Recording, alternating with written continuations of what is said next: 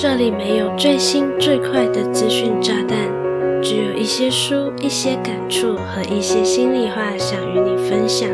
你现在收听的节目是《慢生活的朱莉安娜》。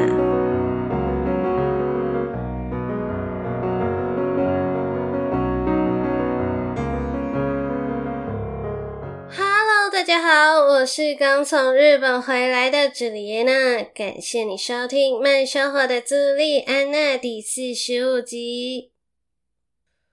这一集的节目原本想和你分享我的五天四夜日本关西之旅，只不过我的心情还处于兴奋，同时又对日本依依不舍的状态，实在没有办法平静的整理出我的旅游心得以及一些有用的资讯给你。于是今天就先来和你分享过度自律这一件事吧。听起来是不是非常跳痛呢？实际上，我想做这个主题很久了，但是我一直没有找到确切的切入点。而就在这一次的旅游过程中，我远离了工作以及每天都要积极向上的心态。让我对过度自律又有了不同的感触，所以就成为了这一集的节目主题啦。如果要用自律来划分人类，我想应该会出现这三种人。第一种是非常自律，会在固定的时间做固定的事情，总是井井有条，感觉是对人生很负责任的人。第二种是不自律，但是非常向往自律的人散发出来的气息，所以也希望自己能成为自律的人。第三种是不自律，觉得自律等于自虐，所以不曾向往自律的人。你觉得你更接近以上哪一种人呢？以前的我并不认为自己是一个自律的人，直到从别人的口中听到他们说我很自律，而且也越来越多的人会问我我是如何保持自律的，我才知道原来我是一个自律的人。我相信会点进来收听这一集节目的你，很可能就是刚才提到的第二种人，你很向往自律的人生。但是呢，目前的你觉得自己还不算自律，你可能会对自己的表现有所要求，甚至在心中有一定的衡量标准。要是没有达标，就会感到焦虑和疲惫。亲爱的，你知道吗？也许你并没有不自律，而更有可能的是，你已经过度自律了。向往自律的人，往往都希望自己能把所有的事情，不论是工作、学业、健康、人际关系，都做到最好。这是由于你我的心中已经有一把标记着最好的尺。但是过度自律却很可能会阻碍我们的成长以及发展。在今天的节目中，我会用我个人的自律心得来与你聊一聊，我们是否可以用更宽容的方式来对待自己，以及如何找到一个平衡点来活出更有意义的生活。如果你对本集节目内容感兴趣，想看这集节目的文字稿作为复习，非常欢迎你到下方的资讯栏点击文字稿链接哦。那我们就开始今天的精彩内容吧。你觉得自律的人通常具备哪些特质呢？在我看来，自律是懂得自我管理，不会轻易放飞自我，对待任何事情都有使命感、责任感，对理想的生活有着清晰的想法，同时能自己督促自己，不断地往目标前进。简单来说，能自律的人绝对是一个狠人啊。那过度自律又是怎么一回事呢？当橡皮筋拉得太紧，要么会断掉，要么会反弹回来，弹到手上很痛嘛。过度自律指的是一个人过于追求自我控制和约束，对自己有过高的要求和期望。往往达到一个不必要，甚至在他人眼中是非常极端的程度哦。譬如，我们都知道工作是永远做不完的，可是有些人在面对工作时，即使身体已经觉得疲惫，也还是无法将工作这块心中的大石头放下。长久下来，这样的行为肯定会导致压力、焦虑、忧郁和身体上的疾病。最常见的应该就是自律神经失调了吧？刚才说的工作狂是表现比较显著的例子，但你知道吗？过度自律还可能会用比较内敛的方式表现在日常生活中哦。像我呢，就是个对时间管理非常有要求的人，我不太能接受自己的时间被浪费。不知道你在小时候有没有阅读过儿童成长教育漫画呢？这类型的漫画封面通常会画得相当缤纷且华丽，书名可能是《和谁都能交朋友的二十七个秘诀》，或是《让我发挥创造力的九个神奇魔法》等等。感觉看完漫画就有 level up，会变成比别人更厉害的小朋友。其中，我特别喜欢和时间管理有关的题材，着迷的程度严重到会规范自己必须按照漫画中的时间表来生活。譬如几点起床、几点吃午餐、几点洗澡、几点睡觉等等。唉，我真的从小就对时间非常执着啊。有规划、懂得充分利用时间，当然不是一件坏事。可是人生是没有办法按表操课的，完美配合计划演出的。像是我刚和老公同居时，我对定时起床、定时吃饭的时间还是很执着，因此我很常为了错过表定的吃饭时间，或是睡得太晚而感到心理上的不舒服。我会为此闷闷不乐，甚至发脾气。这样的状态不但让我容易感到精疲力尽，总是觉得自己做不好而自尊心受损，还会让身边的家人和朋友感到压力山大。听到这里，假如你也有过度自律的倾向，你应该已经开始回想自己是否也有类似的烦恼了吧？当你的生活走在理想的轨道上时，你会觉得全身都充满能量。然而，当某天不小心脱离了轨道，就会觉得一整天都提不起劲，觉得这一天完蛋了。这样的状况很常发生在我没有在表定的时间起床，因此，当我起床后，我会特别容易感到焦虑。甚至明明已经睡得很充分，却仍然觉得身体异常疲劳。如果你认为你可能也是一个过度自律的人，或是你想要减少自己的焦虑和压力，那就请你将节目收听到底喽。毕竟我也是在这条路上挣扎过的人，所以特别想要分享自己的心路历程给有需要的你。嗨，很高兴你愿意将节目收听到这里。现在是中场休息时间，让我郑重的向你介绍我们的 Podcast 剪辑服务上线喽。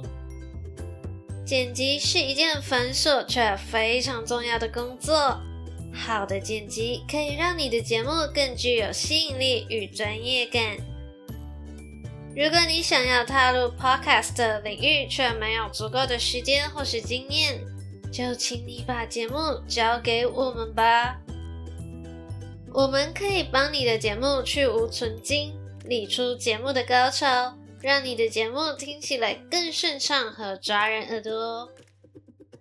你只需要提供音档，我们就会在最短的时间为你剪辑出高品质的节目。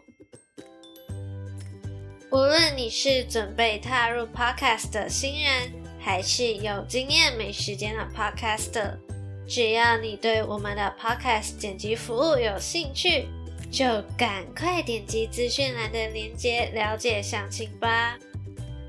让我们有机会帮助你的节目更上一层楼。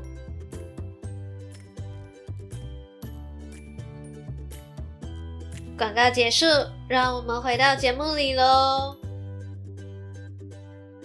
我在前面已经与你分享什么是过度自律，以及过度自律会对身心健康带来怎么样的负面影响。不知道你是否思考过，为什么你会陷入过度自律的行为模式呢？像我一直以来都不觉得自己有过度自律的问题。我就只是很有规划、很有系统的走在自己理想的道路上，过程中的辛苦或是任何不舒服、必须压抑的小情绪，我都觉得是通往理想生活中的必经之路，一切都很理所当然。直到身边的朋友都觉得我的自制力异于常人，甚至会问我如何保持自律。我这才恍然大悟，原来我是一个自律的人呐。不过呢，这个世界上也不是每个人都向往自律的美好人生的。像我的老公就和我相反，他会佩服我的自律，却不会想要成为和我一样的人。简单来说，他觉得我的行为模式违反人性，也觉得我的思考逻辑相当极端。他无法理解我为什么自虐还乐在其中。最重要的是，他看穿了我深陷其中而不自知的点，那就是过度自律这件事已经影响到我的身心健康，而我也是在经由他的提醒后，才开始反思人为什么会过度自律。过度自律可能有多种因素造成。大概都和社会压力、完美主义、控制欲、恐惧、不安全感等脱离不了关系。你在成长的过程中，多少都会感受到来自家庭、学校、工作、社交等方面的期望和压力吧？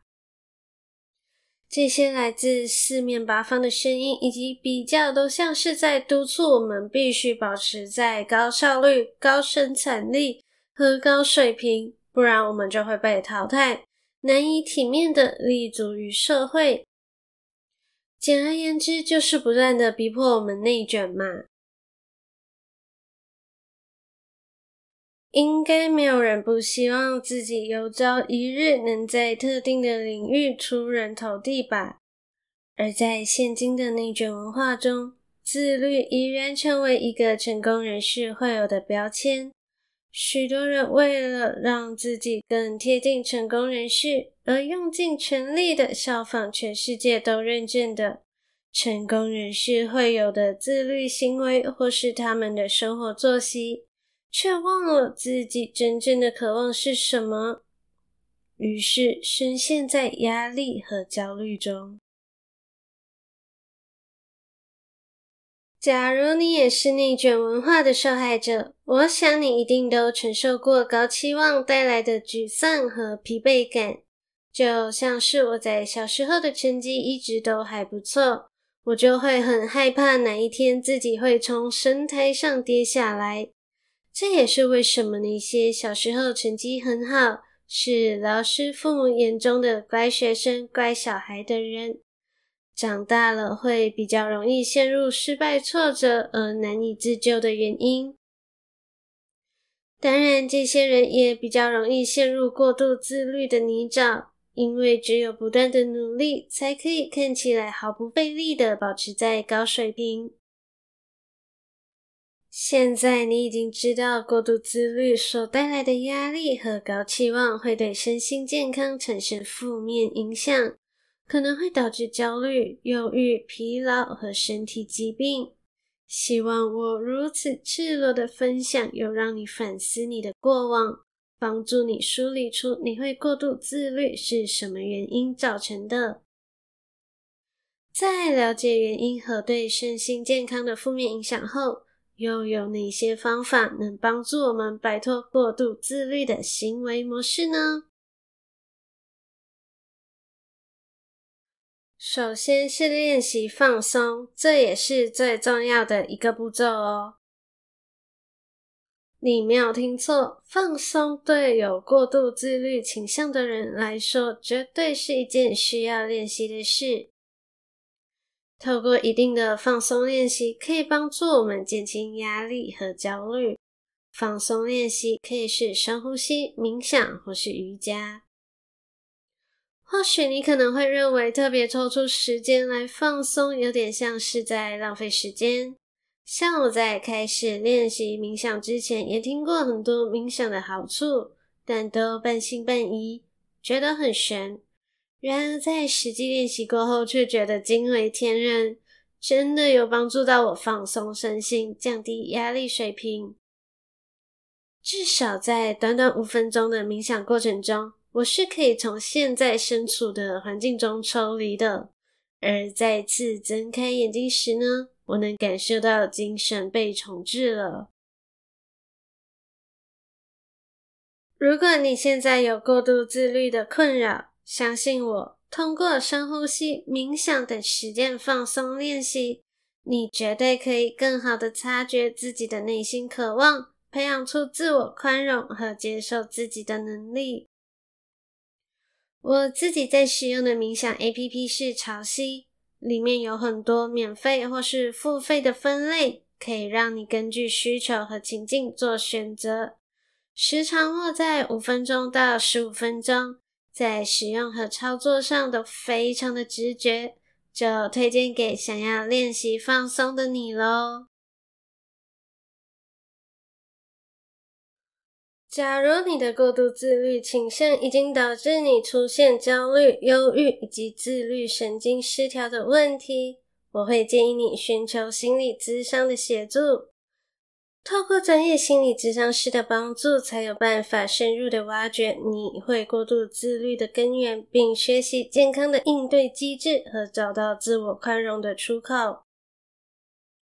我本身是有考量过寻求心理咨商的协助，但并没有真的去咨商，所以对于这个方法呢，我并没有太多的细节可以让你参考。可是我相信心理咨商肯定是可以针对个人的需求提供客制化的帮助的，譬如帮助你改变不健康的思维模式，提供生活上的支持以及指导。让你培养出能更好应对日常压力和挑战的心理承受力。最后一个方法是自我勉励。也许你会觉得自我勉励听起来像是自我催眠，是个自欺欺人的方法。然而，这却是人人都可以随时随地都能轻松做到的方法哦。自我勉励并不是一昧的和自己说加油。毕竟，过度自律的人，哪个不是一直都在努力加油呢？自我勉励要学会的是允许自己说 “no”，学习承认自己可能会无法达到原先设定的不合理的期望值，同时学会放下完美主义。我在节目中应该有不断的提到，我是一个非常执着的人吧。我对于每件事都希望能做到最好。假设找不到最佳解法，我就会陷入思考逻辑的死胡同，脑袋打结，容易失去理智，甚至会生气自己为什么做不到最好。在我察觉到我有过度自律的问题后，我开始会勉励自己，要懂得给自己多一些的宽容和耐心。试想想，其实你对很多人都充满了包容力，对吧？那为何不对自己也温柔一点呢？当然，习惯过度自律行为模式的人，想要摆脱也会是一个渐进的过程。在这个过程中，也不要急于一时，才不会增加心理的负担。当你能学会宽恕自己，不苛求自己随时都达到完美状态。你就已经很优秀喽！摆脱过度自律是需要练习的。希望以上提到的三个方法——练习放松、心理咨商以及自我勉励，可以帮助你减轻压力，改变目前的不健康行为模式，以及提高你的自我宽容能力。同时，也希望你能明白，You are not alone。让我们都给予自己多一些些的耐心，慢慢的摆脱过度自律，享受更平衡、更健康的生活吧。好啦，这一集的节目就来到尾声喽。非常感谢你愿意在百忙之中收听慢生活的朱莉安娜。希望你喜欢本期的节目内容，也希望你愿意和我分享你的心得想法哦。如果你觉得本期的节目内容还不错，期待你能订阅这个节目，同时花一点点的时间帮我的 Apple Podcast 给我五颗星加留言，让更多的人有机会看到并收听这个节目哦。